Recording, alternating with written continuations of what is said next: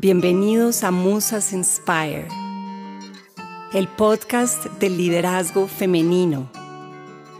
Aquí exploraremos historias de mujeres que saben que su mayor obra de arte es su propia vida y que viven en consecuencia con esto.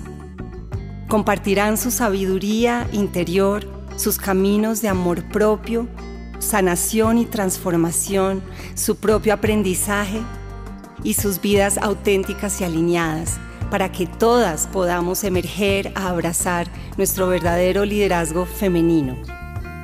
Soy Alejandra Torres, creadora de Musas, y desde aquí estaré entrevistando a mujeres que realmente inspiran, que han sido reconocidas por sus cualidades de liderazgo, han podido equilibrar sus vidas y han realmente emprendido proyectos que nacen del corazón y que generan gran impacto en su entorno. Mi misión es que las mujeres podamos sentirnos en comunidad, no tan solas, rodeadas de otras mujeres y todas elevarnos para atrevernos a cambiar paradigmas y a transformar el mundo hacia un mundo más equitativo, compasivo y sostenible. Gracias por estar aquí y bienvenidos a un nuevo episodio de Musas Inspire. Hola, bienvenidos al podcast de Musas Inspire número 25, en nuestro aspecto de vida Artistas del Amor. En esta oportunidad nos acompaña Karuna Shakti, facilitadora de sexualidad sagrada, maestra de Tantra y creadora de Shiva y Shakti, un espacio de sexualidad sagrada y relaciones de pareja conscientes. Con Karuna exploramos cómo pasó de vivir enfermedades a ser maestra y sanadora en temas como ginecología natural y sexualidad, cómo desarrolló esa medicina personal para su proyecto de vida y cómo embarcó con su pareja a crear un proyecto de vida juntos. También hablamos con Karuna cómo diferenciamos entre relaciones tóxicas y las sanas, sabiendo también eh, poniendo límites amorosos y cómo cultivar el amor propio como base de todo eh, ejercicio de Tantra. También finalmente cómo crear un balance entre la conexión con con uno mismo, con su pareja y con el hecho de ser madre. Gracias por escucharnos y te comparto la info de las redes sociales de Karuna.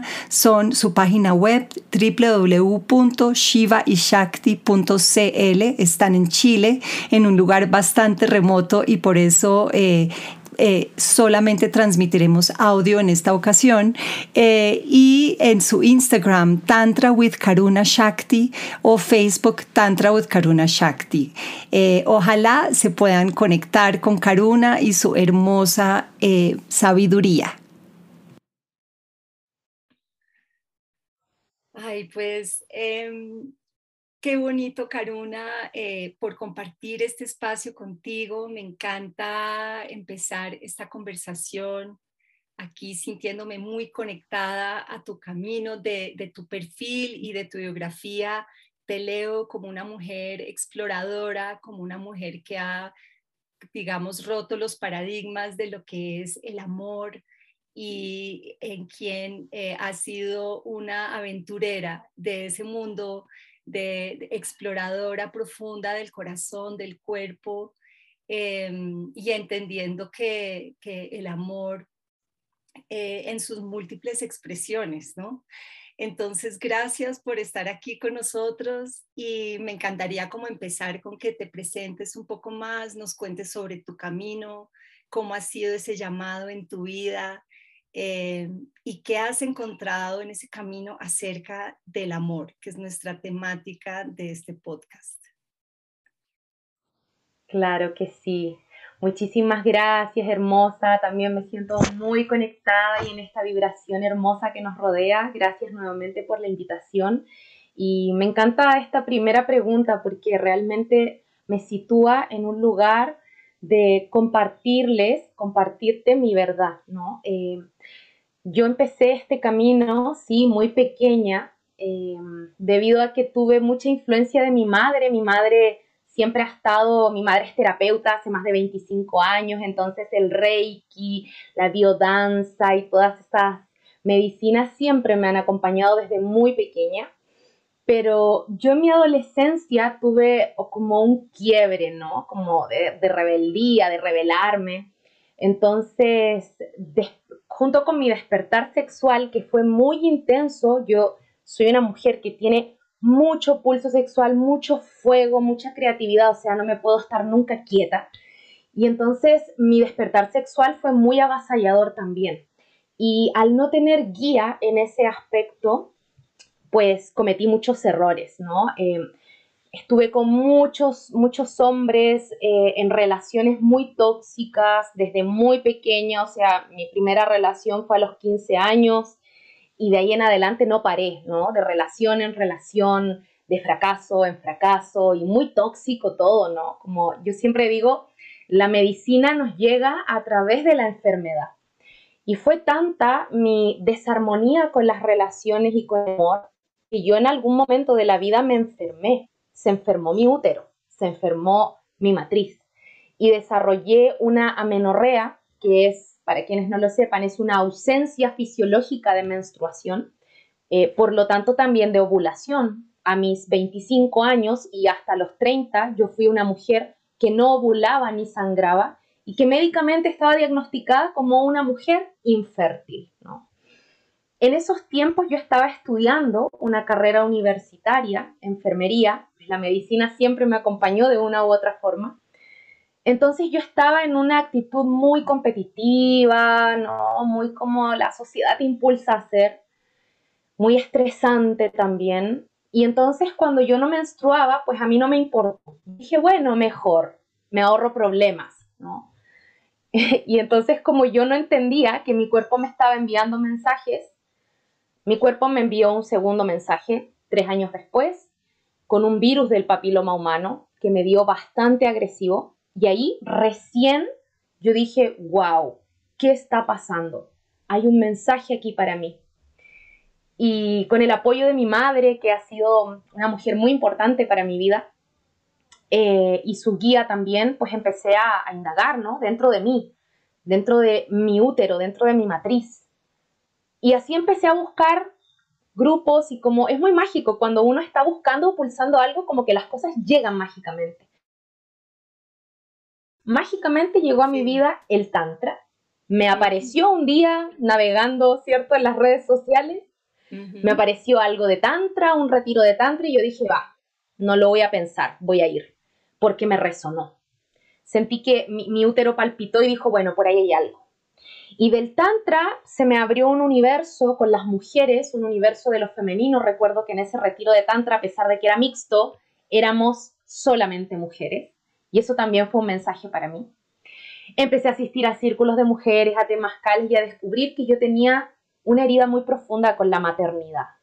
Una herida muy profunda con los hombres también, con las relaciones, con la familia y que eso me lo estaba mostrando mi útero. Y así empezó mi camino. A través de la enfermedad empecé a descubrirme, a descubrirme temas cales, ginecología natural, o sea, mejor dicho, o sea, un montón de cosas que yo indagué, que busqué, pero siempre con el afán de autoconocerme. Nunca me imaginé que yo iba a terminar compartiendo esto con otras mujeres que curiosamente me empezaron a buscar al tiempo después mujeres con desarmonías uterinas, y pues yo les daba los tips, mira, a mí me sirvió esto, me sirvió esto otro.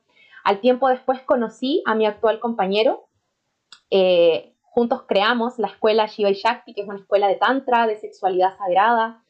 Nosotros eh, hemos tenido un camino muy hermoso juntos, que por supuesto que no ha estado exento de desafíos, pero ha sido un camino muy hermoso de resignificar todo lo que fue anteriormente, eh, toda esa toxicidad que yo comprendía del amor y las relaciones, resignificarlo a qué es una relación realmente sana y nosotros juntos rezamos a nuestro hijo. Es decir, que nuestro hijo fue intencionado.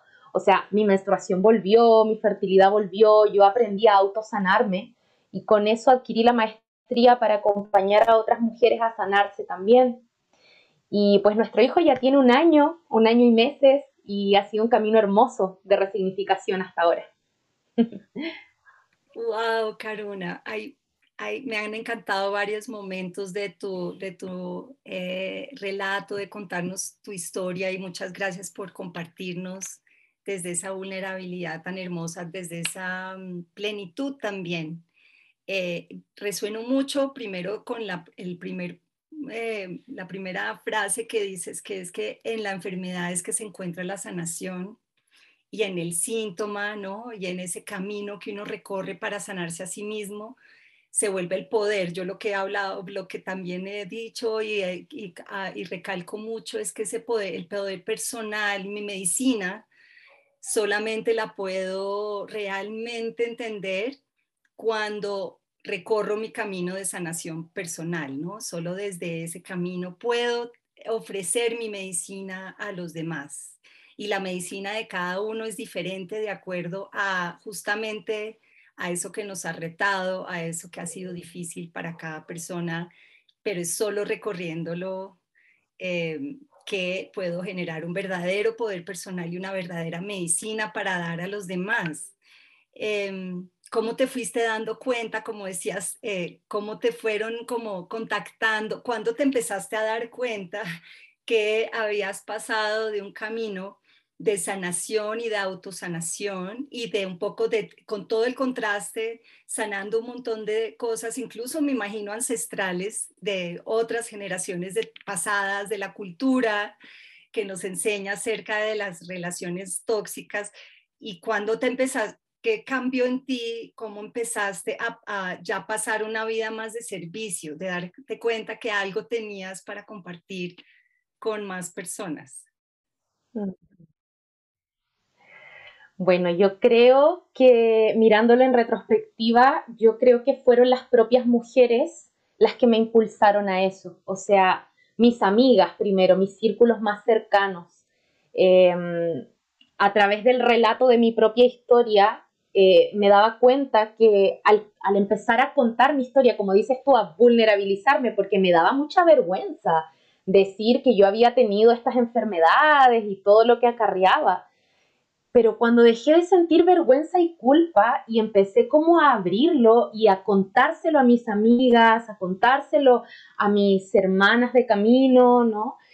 Empecé a darme cuenta que eso generaba una suerte de, wow, a mí también me ha pasado tal cosa, yo tengo hongos, a mí me pasó esto, a mí me dio la candidiasis, a lo mejor tiene que ver con lo mismo y empezó como como a destaparse muchas cosas yo dije, wow, las mujeres realmente necesitamos reunirnos hablar de estas cosas.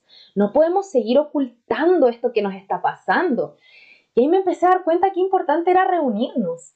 Y fíjate que las propias mujeres me empezaban a decir, oye, yo tengo una amiga que tiene tal cosa, le puedo dar tu contacto, a lo mejor tú la puedes guiar y tal. Y así se empezó como a correr la voz, a masificar.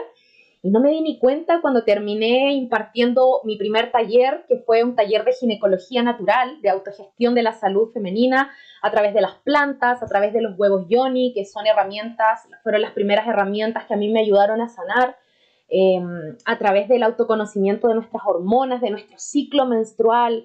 Entonces así, ¿no? Como que la, la propia tribu femenina me impulsó a eso realmente. Es muy, es muy hermoso.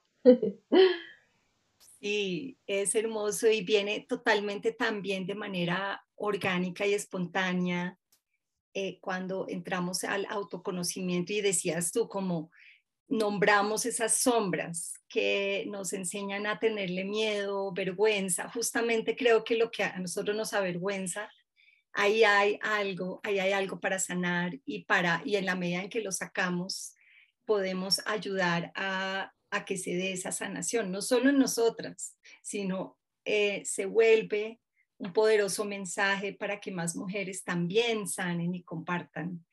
Entonces es muy hermoso que en tu camino ha sido precisamente esa coherencia entre vivirlo, sanarte tú y desde ahí poderte poner a, a ese servicio de mujeres que desean también sanar.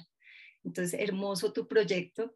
Y ahora te tenía otra pregunta súper también para detenernos ahí un momento porque está hermosa y tiene mucha profundidad lo que hablabas acerca ya de haber encontrado tu pareja de vida y con la cual generaste un proyecto de vida eh, que está dedicado a desmontar ese patrón de relaciones tóxicas del cual también inmersa, venimos inmersos, pues muchos, muchas de nosotras, venimos con esos patrones energéticamente, familiarmente, kármicamente, y que entonces, y ustedes, ¿cómo empezaron a resignificar la relación, a volverla algo sagrado, algo al servicio de la vida, algo sano? Cuéntanos un poco más. Yo estoy segura que muchas mujeres quieren también poder diferenciar en sus vidas qué es una relación tóxica y qué es una relación sana y verdaderamente equilibrada desde el amor propio, desde algo que de verdad te, te nutre y te alimenta a, todo nivel. Claro que sí. Bueno, primeramente con mi compañero nosotros nos conocimos en, este ámbito, ¿no? Como en, el ámbito tántrico. Yo empecé a compartir en esos, en esos años, hace como cinco o cuatro años atrás, yo tenía un espacio en Santiago de Chile, un espacio físico en donde empecé a convocar círculos tántricos de mujeres y hombres, después de varios años haciendo solo proyectos para mujeres, algo en mí dijo, yo creo que los hombres también necesitan escuchar estas cosas y nosotras necesitamos escuchar qué es lo que ellos tienen para decir también, porque yo me sentía muy desconectada también de los hombres, ¿no? Como que tanto rodearme de mujeres era maravilloso, pero en algún momento yo decía, bueno, ¿y los hombres qué? Entonces desde esa necesidad propia también empecé a convocar espacios conjuntos y ahí llegó mi compañero, eh, compartiendo también desde su sentir. Al principio nuestro compartir fue muy desde la amistad, desde, desde, el, desde el autoconocimiento. Y con el tiempo empezamos a conversar, a tejer más. Nosotros, cada uno de nosotros venía de otras relaciones anteriores que si bien es cierto no habían sido relaciones malas o tóxicas per se, digamos, habían sido relaciones igual como insatisfactorias por este, mm, por este factor que yo siento que es tan importante en una relación para que se solidifique y es el proyecto común. Yo siento que las parejas, nuestro verdadero propósito no es solo estar juntos, ¿no? Como el hangout, como salir, estar, no. Yo siento que las parejas necesitamos además compartir un proyecto común, que a veces pueden ser los hijos, a veces puede ser el proyecto familiar, pero a veces no necesariamente puede ser el proyecto familiar, a veces puede ser otro tipo de proyectos. Yo en mis relaciones anteriores, eh, particularmente la relación anterior, que no fue una relación eh, mala, digámoslo así, fue una relación muy hermosa, pero no compartíamos ningún espacio prácticamente, ¿no? Teníamos creencias y formas de ver la vida muy diferentes que finalmente nos polarizaban más que nos unían. En cambio, con mi compañero sí compartíamos formas de ver la vida, inquietudes, el autoconocimiento que para mí era tan importante. Y, yo creo que al verlo desde, desde atrás, ¿no? como hacer una retrospectiva desde todo el camino que hemos ido con mi compañero recorriendo juntos, yo creo que lo que diferencia una relación tóxica de una relación sana se basa principalmente, bueno, en varios pilares igual, no es solo una cosa, ¿no? Comunicación para mí ha sido una de las cosas básicas, una comunicación, pero no cualquier comunicación, una comunicación asertiva, una comunicación efectiva y afectiva, o sea, que yo aprenda a comunicar desde el me pasa que, desde el yo, más que desde el culpar.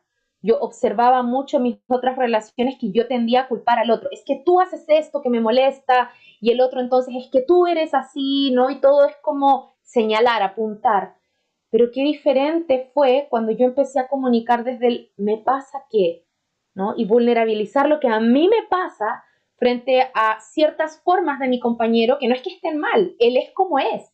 Y ojo que estar en pareja siempre nos van a mover heridas porque también el propósito, o sea, la forma en que tenemos de alquimizar o de transformarnos en pareja es a través del conflicto es, la, es la ley universal de la materia incluso, ¿no? Como los opuestos se atraen para chocar y generar algo nuevo, pero hay, tiene que haber un choque, tiene que haber un conflicto, o sea, muchas personas me preguntan, ay, pero es que como, como pensando que quizás una relación sana es como Disney, ¿no? Como Disney te lo muestra, como el príncipe, la princesa, y en realidad no, con mi compañero todavía tenemos desacuerdos, muchas veces tenemos conflictos, choques, y los dos somos muy intensos, entonces también tenemos desacuerdos fuertes muchas veces y nos enojamos. Pero la diferencia para mí está en que podemos comunicar qué es lo que también cada quien está sintiendo, o sea, ponerme vulnerable yo, ponerse vulnerable él, poder también asentar límites, acuerdos, ¿no? No dar por sentada las cosas, muchas veces porque estamos en pareja, damos por sentado que entonces vamos a ser monógamos. Pero en realidad, ¿te has preguntado alguna vez si quieres ser monógamo? O yo no digo que la monogamia esté mal, yo, yo soy monógamo, monógama, practico la monogamia en este momento con mi compañero, pero es un ejemplo, son cosas que nunca hablamos. Nunca hablamos de, de, ciertos acuerdos que deberíamos conversar, de ciertos límites y consentimientos que deberíamos tener. La sexualidad es muy importante. O sea, es impresionante, Alejandra, la cantidad de mujeres casadas incluso, que llevan muchos años de relación y acceden a tener una relación sexual con su compañero, con su esposo, sin realmente quererla. Su cuerpo no quiere esa relación sexual, pero dicen sí porque damos sentado que porque es nuestra pareja tenemos que decir que sí. Y entonces ahí no hay un consentimiento, no hay un límite y eso daña la relación también. También está em, el buen humor, o sea, para mí es clave el buen humor, como decimos con mi compañero, aprendamos también a reírnos de nuestro drama. O sea, si también somos dramáticos, también muchas veces hacemos de una cosa pequeña así un dramón. Y es porque también el ego funciona así, necesita, ¿no? Como este tipo de atención a través del drama. Y también aprender a observar eso y reconocerlo y reírnos de eso es muy sano también, es muy sano. Y por supuesto que también eh, uno de los pilares fundamentales para mí es eh, la confianza, ¿no? El poder confiar en el otro, el poder descansar en el otro, ¿no? El poder, el poder ser amigos también, no solo pareja, sino que tener una amistad sólida entre nosotros, apoyarnos, acompañarnos, no querer machacarnos entre nosotros, porque eso es algo que igual se ve mucho en las relaciones, ¿no? Como que en vez de ayudarte, te quiero machacar. Entonces, eso nos destruye y desgasta la relación.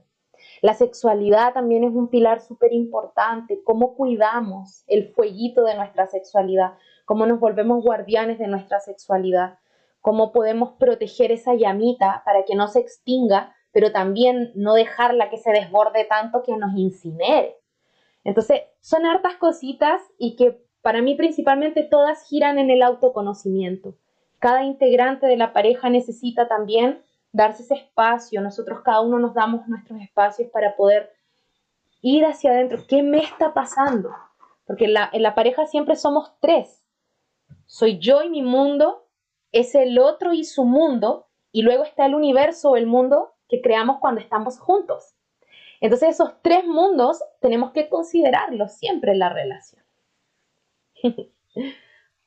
Wow, espectacular. Aquí hablaste de varios pilares, una buena comunicación, unos acuerdos sanos, hablados, conversados, eh, un consenso ¿no? en torno a la relación sexual, una, la confianza también para, es básica para cualquier relación sana y duradera. Eh, y también como de no darle, como asumir responsabilidad por uno mismo. Y lo que tú decías, yo también lo iba pensando, es como, y eh, enseñamos mucho en este módulo, en este aspecto de artistas del amor, eh, o que ahora también lo llamamos ábrete al amor. Yo me puedo abrir al amor en la medida en que me cultive mi amor propio, o sea, es muy en, como un equilibrio, es muy un equilibrio entre dar y recibir pero donde yo estoy al centro, donde entre más yo nutro mi amor propio y, mis, y mi propio espacio para mí misma, eh, yo puedo nutrir la relación, no puedo darme desde un lugar ausente, no, no es uno perderse en una relación, es uno encontrarse a través de la relación, como que una buena relación te abre al amor, pero también te está siempre apuntando al amor propio, a dónde estás tú, a dónde está tu esencia, no te puedes desdibujar, no te puedes perder. Em, ¿Cómo, cómo aprendes esos límites amorosos? ¿Cómo, cómo los enseñas? Eh, ¿Y qué, qué prácticas podemos hacer para, estando en una relación, también cultivar nuestra relación de amor propio con nosotras mismas? Sí, esa es una pregunta muy interesante porque mm, realmente yo siempre he sentido que mm, no existen fórmulas, ¿no? Como que cada persona y cada pareja también es única, ¿no? Hay, hay acuerdos que funcionan para ciertas parejas y para otras no funcionan. Entonces, lo primero sería como empezar a, mm, a despojarnos, siento yo, que lo primero, primerísimo es desaprender, desaprender todos estos modelos de pareja que nosotros traemos, eh, que nos inculca la sociedad, que aprendimos de nuestros padres, ¿no? De, que vimos en la televisión, en la película, qué sé yo, eh, hemos absorbido tanta información irreal de lo que es una pareja, que yo diría que lo primero, primerísimo es sacarnos todo eso, ¿no? Sacarnos todo ese exceso de información de la mente. Entonces, desde ahí, eh, yo trabajo mucho con herramientas que son también del camino del Tantra, pero que también tienen mucho que ver con la corporalidad, ¿no? Porque en el cuerpo nosotros almacenamos toda esa información, en los músculos, en las fascias, en los órganos, en la sangre. Entonces, en medida que yo puedo ir movilizando estas energías a través de mi cuerpo, a través de la respiración, del movimiento, de sonidos, de estas especies de catarsis meditativas, yo puedo irme despojando, ir desaprendiendo, irme vaciando.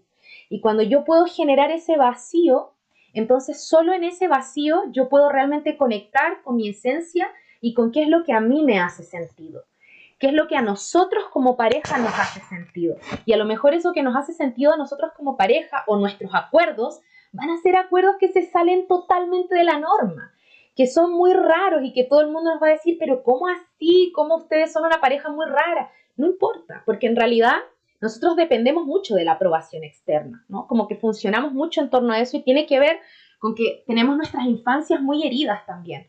Entonces, por ahí también trabajar con nuestros niños y niñas internas es súper esencial para estar en pareja, en una pareja sana, porque los niños no pueden hacer pareja, ¿no? Los niños eh, no pueden tener sexo, los niños son niños, y si nosotros seguimos atrapados y nuestro corazón sigue congelado en esa infancia, eh, en esa infancia de niños no vistos, de niños no atendidos, de niños rechazados, etcétera, seguimos con nuestro corazón congelado, entonces no podemos crear una relación sana porque precisamente no estamos desde los adultos conscientes y responsables, ¿no? No estamos desde nuestro máximo potencial. Y eso también es súper esencial desde lo terapéutico, trabajar con nuestra infancia, con los modelos que aprendimos de nuestros padres y todo aquello. O sea, para mí por ahí va empezando el camino y luego es un descubrir.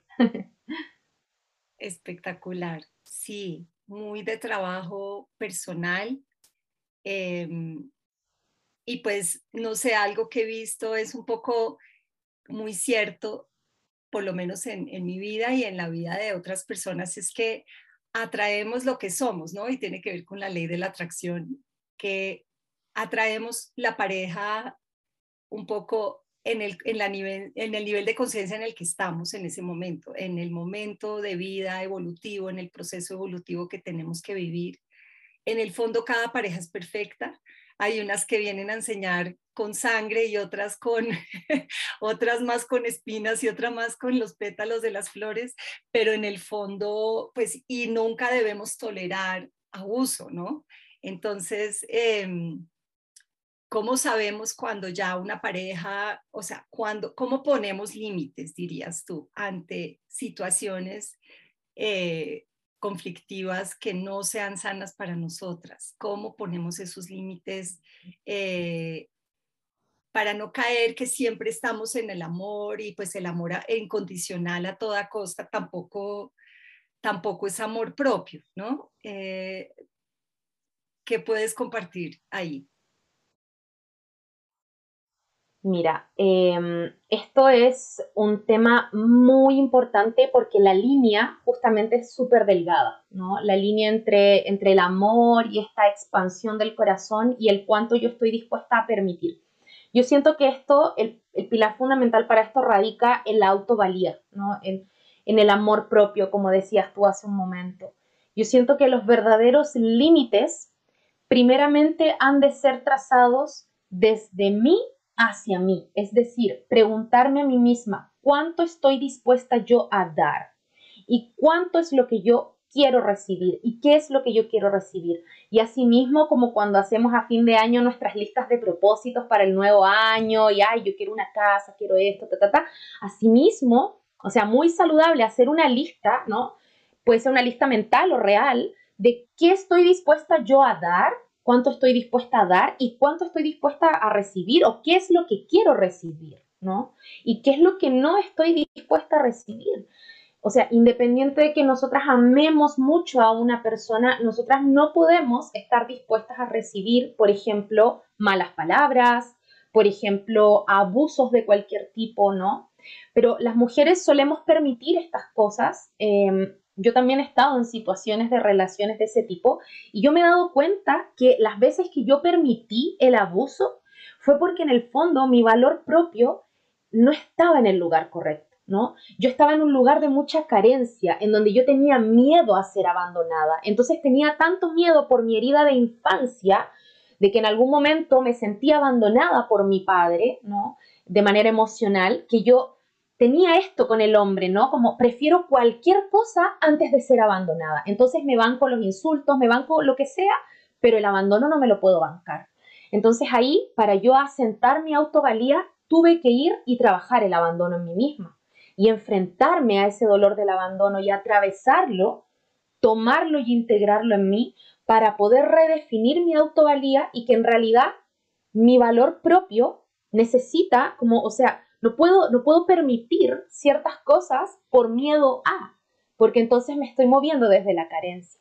Y yo creo que eso es algo fundamental y por eso yo siempre, siempre, siempre como cuando, cuando las parejas eh, llegan a nosotros a pedirnos consulta o mira, estamos pasando por una crisis, entonces esto, nosotros siempre los hacemos trabajar por separado primero, ¿no? Como venimos a trabajar la pareja, pero es necesario hacer un stop, hacer un alto y que cada integrante de la pareja también como pueda mirar hacia adentro y definir dónde está su valor propio. Y desde ese lugar también a veces podemos establecer nuevos acuerdos, establecer, em, no sé, nuevos parámetros o a veces la relación simplemente se va a acabar. Y también eso está bien. O sea, acabar algo, darle muerte a algo, permite que algo nuevo entre. Y eso nuevo es la relación contigo misma. Yo siento que las mujeres, la mayor resignificación que necesitamos hacer es la forma en que nos relacionamos con nosotras mismas. Porque así como aceptamos muchas veces abusos de otros, asimismo nosotras nos abusamos a nosotras mismas.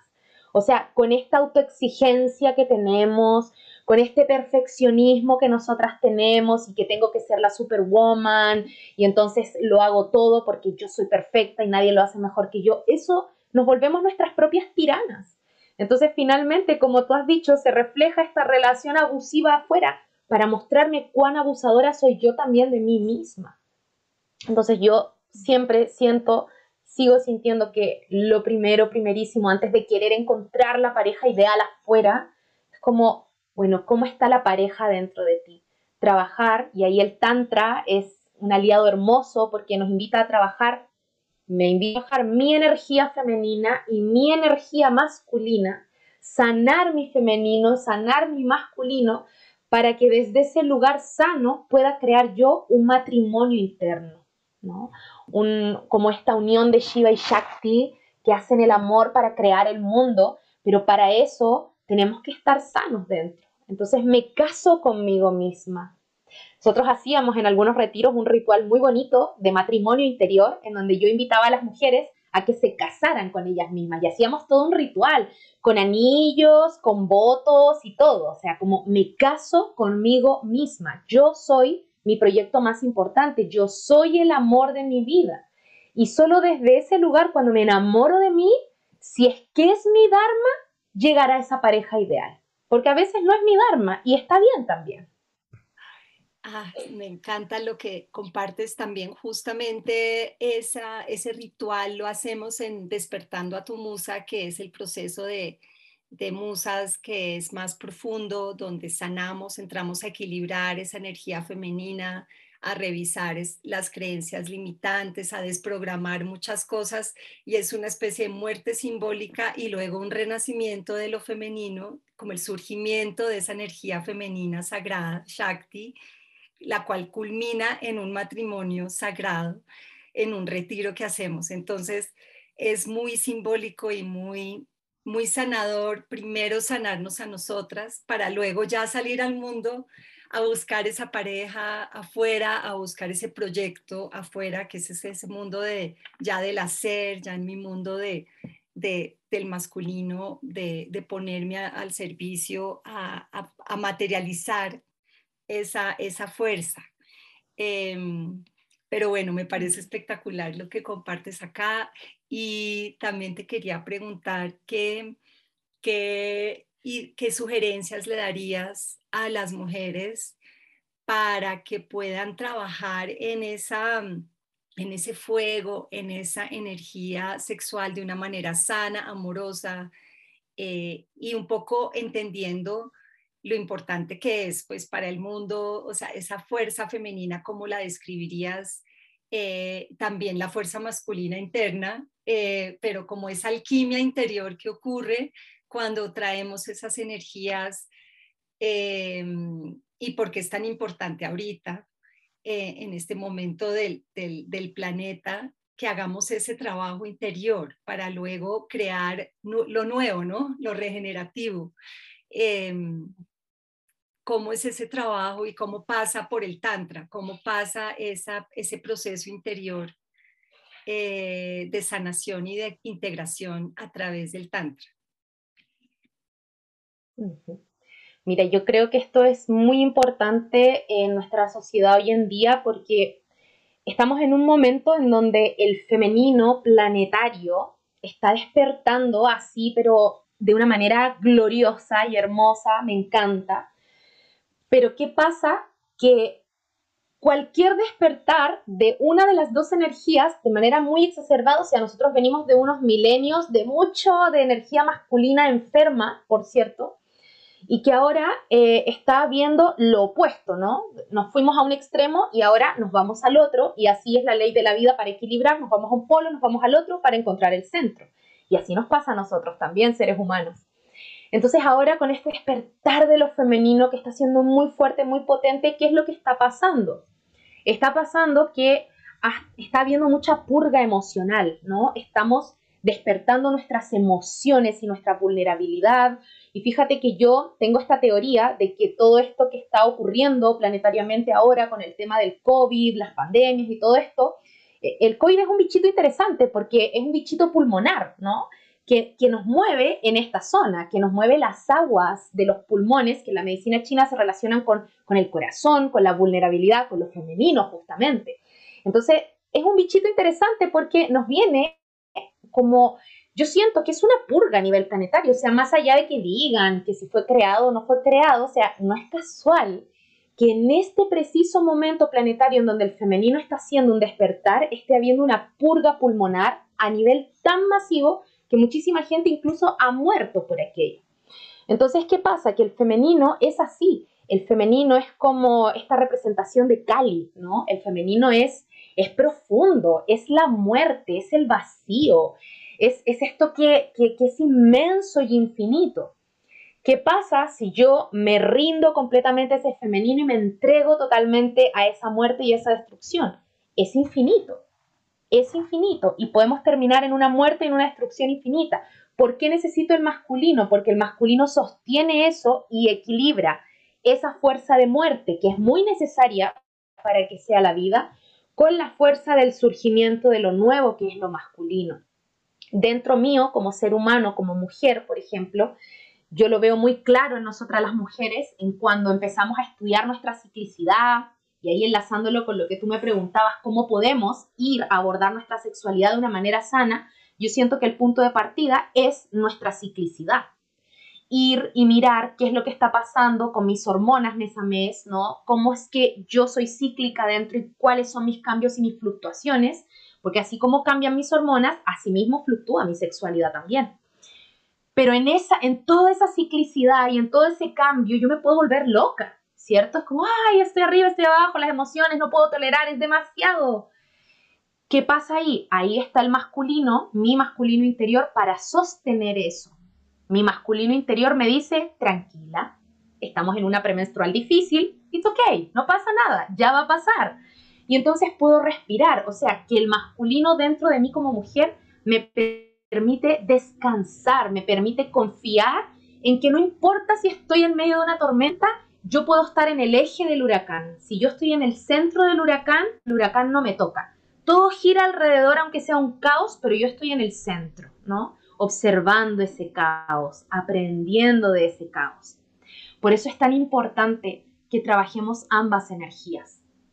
Entonces aquí el Tantra nos ayuda mucho porque el Tantra es un camino hermoso que más allá de con qué género cada quien se identifique o no, el Tantra reconoce que todos los seres tenemos ambas energías dentro y nos invita a salir de esta idea de la media naranja, del alma gemela, de que necesito algo afuera o alguien que me complete, y te invita a volver adentro y decir, todo está dentro tuyo, todo lo que has estado buscando en la vida siempre ha estado dentro de ti. Y eso es hermoso cuando nos damos cuenta y nos anclamos en esa verdad porque realmente dejamos de depender de la afuera, de la pareja, del trabajo, de los hijos incluso, que muchas veces nosotras las mujeres también ponemos toda nuestra valía en los hijos. Y eso es terrible también porque realmente estamos poniendo sobre ellos como, como responsabilidades, ¿no? Esta responsabilidad de yo soy el pilar de mi mamá, ¿no? Que es muy inconsciente. Dejamos de depender de todo lo externo, volvemos al centro en donde yo me completo a mí misma, a mí mismo. Y esto se hace con un trabajo sostenido, en espiral. No es algo que se acabe. No es algo que tenga ni principio ni final. No es algo que, es como una meta que yo voy a alcanzar, ¿no? Es como, ah, ok, después que yo haga el curso con Karuna, pues voy a estar lista, ¿no? Es un camino que toda la vida vamos a seguir recorriendo en espiral hacia adentro, hacia adentro y cada vez más profundo. Y sanar es como, no porque yo sano, no porque yo me integro, significa que si ahora me uno con una pareja, entonces todo va a ser perfecto. Las heridas nunca se van a ir. Y en algún momento las heridas siempre se vuelven a abrir y siempre vuelven a sangrar. Pero a través del autoconocimiento y del matrimonio interior, nosotros aprendemos a despertar a la curandera que nos habita. Y cada vez que la herida se abre, o pica, o rasca, o duele, yo ya sé buscar en las herramientas que yo tengo dentro, sacar mi botiquín interno y lamerme mi herida, retirarme si es necesario para lamer mi herida, para sanarla, dejar de meterle el dedo y rascarla, porque también hay, hay muchas veces que por tanto ir al pasado y buscar y buscar es como volver a abrir la herida una y otra vez, no la dejamos cicatrizar. Entonces ahí está como, como el Tantra también nos va acompañando eh, para poder unificarnos. Y para mí la sexualidad es una de las, es, es, la base, porque realmente desde ahí emerge todo. La fuerza sexual es la que crea la vida. Y cuando nosotras aprendemos a conocer nuestra sexualidad, tenemos, nos llega un empoderamiento muy hermoso, que no es ese empoderamiento que nos enseñaron en las películas, ¿no? De, de sacar la espada y cortarle la cabeza a todo el mundo. Es un empoderamiento como la Shakti, ¿no? Como el óvulo dentro nuestro que está ahí a la espera, emitiendo sus señales, magnetizando hacia ella lo que sabe que va a llegar, sin tener que ir a lo guerrera, ¿no? A, conquistar nada, no. Desde esa magnetización, desde ese, ese empoderamiento, es un empoderamiento muy honesto en la mujer, muy amoroso y muy femenino que habita en nuestra sexualidad. Oh, Karuna, tanto que eh, dijiste que también resueno tanto y desde Musas eh, también eh, enseñamos que los procesos son en espiral, por eso hacemos procesos de nueve meses, de largos, profundos de transformación, donde estamos lentamente entrando, entrando, generando como ese contenedor para que cada mujer encuentre su propio camino, su sabia interior y encuentre su energía femenina que para cada mujer es distinta. Eh, gracias por dar toda esta eh, mirada y también de entenderlo dentro de un contexto tan importante también en lo colectivo, que no es solamente de manera eh, egoísta que entro a hacer procesos conmigo, sino que es la base de todo lo que yo voy a hacer afuera, ya sea con mi pareja o en cualquier proyecto de vida que quiera emprender. Em, Qué bonito. Aquí una última ya pregunta para empezar a cerrar nuestro espacio. Karuna, me, me podría quedar contigo toda la mañana hablando de esto. Eh, y me ha encantado también todo el contenido que nos estás eh, compartiendo con las mujeres que están tomando nuestros, nuestros programas. Quería detenerme un momento ahí. Tú nos has estado compartiendo especialmente sobre ese camino de ser madre em, y acerca del tanto en sí, pero también cómo entramos a equilibrar esa, esa exploración que es muy individual y con mi pareja, que requiere también espacio, tiempo, nutrir, como decías tú, todo requiere un tiempo. ¿Cómo equilibramos eso ya siendo madres eh, con esa energía que requieren los hijos? Y, cómo lo estás equilibrando? ¿Qué, ¿Qué tips nos puedes dar ahí?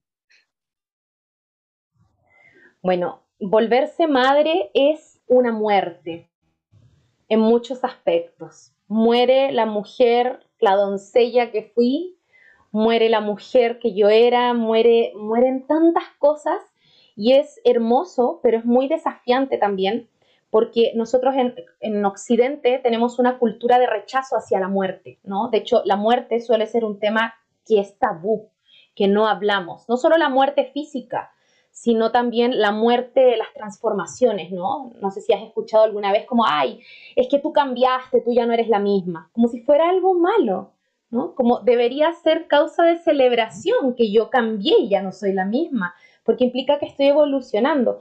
Y en la maternidad pasa algo muy similar también. Y no solo muero yo y me transformo yo, muere también la pareja que solíamos ser y nace una nueva forma entonces hay que estar muy abiertos, muy receptivos, hay que tener mucha comunicación, mucho tacto, hay que hablar mucho, pero no solo hablar como desde, desde la mente, sino como hablar desde el corazón. ¿Qué nos está pasando? Porque la pareja vive una crisis cuando nos transformamos en, en mapadres, digamos. Vivimos una crisis, atravesamos una crisis y muchas veces le tenemos miedo a la, incluso a la palabra crisis. Es como, ¡ay, alerta! Pero las crisis son maravillosas porque son esos momentos de mucha tensión que nos preparan para dar un salto cuántico. Pero como nosotros nos quedamos en el dolor y en el sufrimiento, entonces muchas veces ese salto se complica. Cuando nosotros nos rendimos a esa crisis, desde el amor, desde la honestidad, desde, desde este lugar em, vulnerable también, y nos rendimos a aceptar lo que está pasando, el salto que podemos dar como, como pareja también puede ser espectacular. Ahora, para nosotras como mujeres, para mí como mujer, pues sigue siendo un desafío. O sea, si antes en la pareja ya era un desafío encontrar mi espacio para no perderme, para no diluirme en la pareja, imagínate ahora con un tercer integrante que además no es cualquier, eh, no es cualquier dinámica, es un ser que sobre todo en sus primeros años es muy requiriente, es muy dependiente de ti. O sea, yo el otro día charlaba con una escuela de dulas y le decía, bueno, yo me acuerdo en algún momento en que yo me perdía tres días y a nadie le importaba. O sea, como a lo más una llamada de mi mamá, ¿dónde estás? No sé. Pero ahora no me puedo perder ni una hora, porque mi bebé me demanda, me necesita. Y yo también tengo que ser capaz de rendirme a eso y de comprender que es solo un momento, que va a ser solo un momento.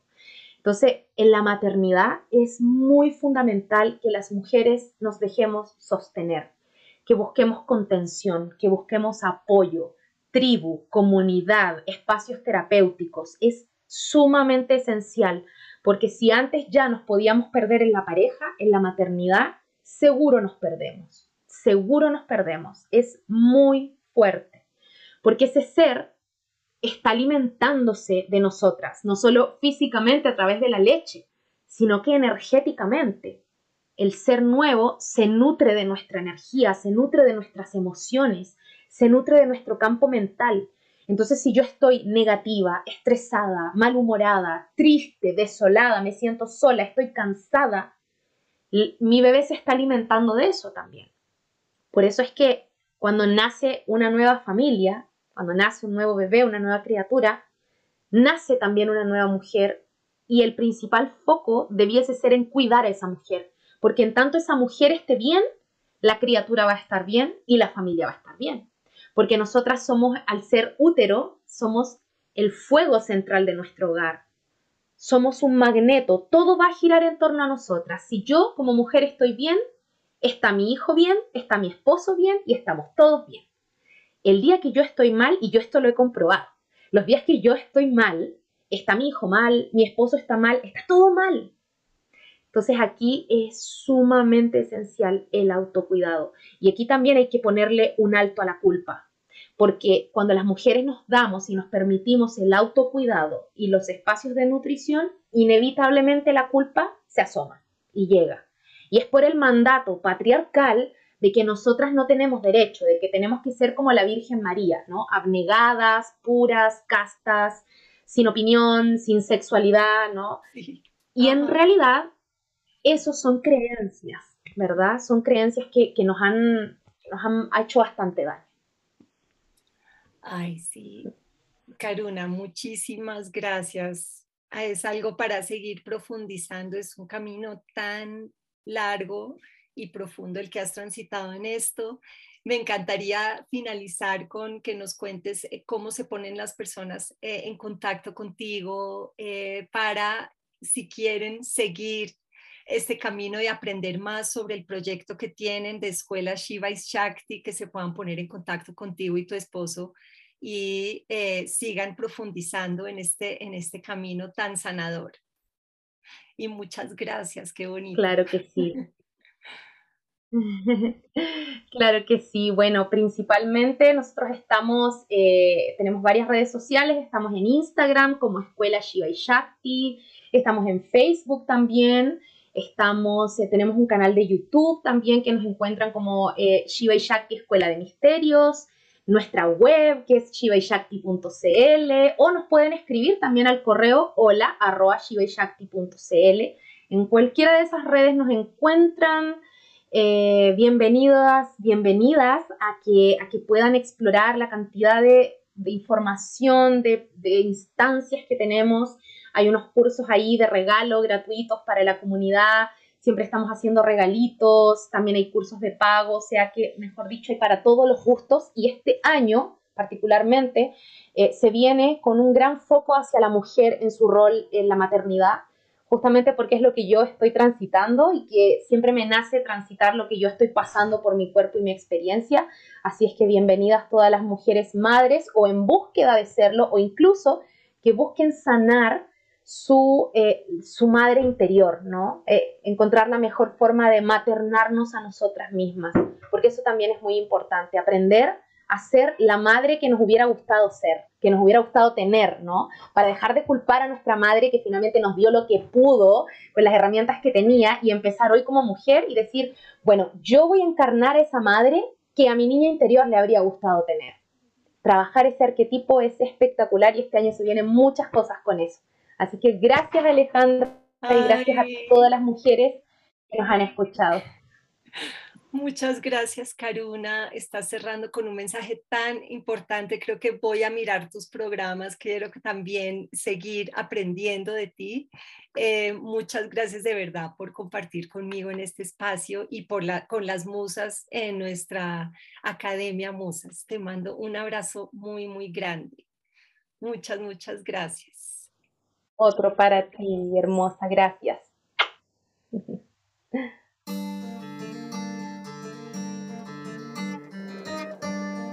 Muchas gracias por sintonizarte hoy a nuestro espacio de Musas Inspire. Te invito también, si resuenas con estos contenidos, que contactes con Comunidad Musas, un espacio único de contención y acompañamiento para mujeres en procesos de transformación y también que explores nuestros contenidos de Academia Musas, un lugar donde puedes explorar tu propio liderazgo y hacer procesos de transformación con las mejores mentoras. También te invito a que explores nuestra página web www.musas.co y que entres a nuestras redes Alejandra Torres Musas en Instagram y en Facebook. Muchas gracias por conectar y nos vemos nuevamente en otro episodio de Musas Inspire.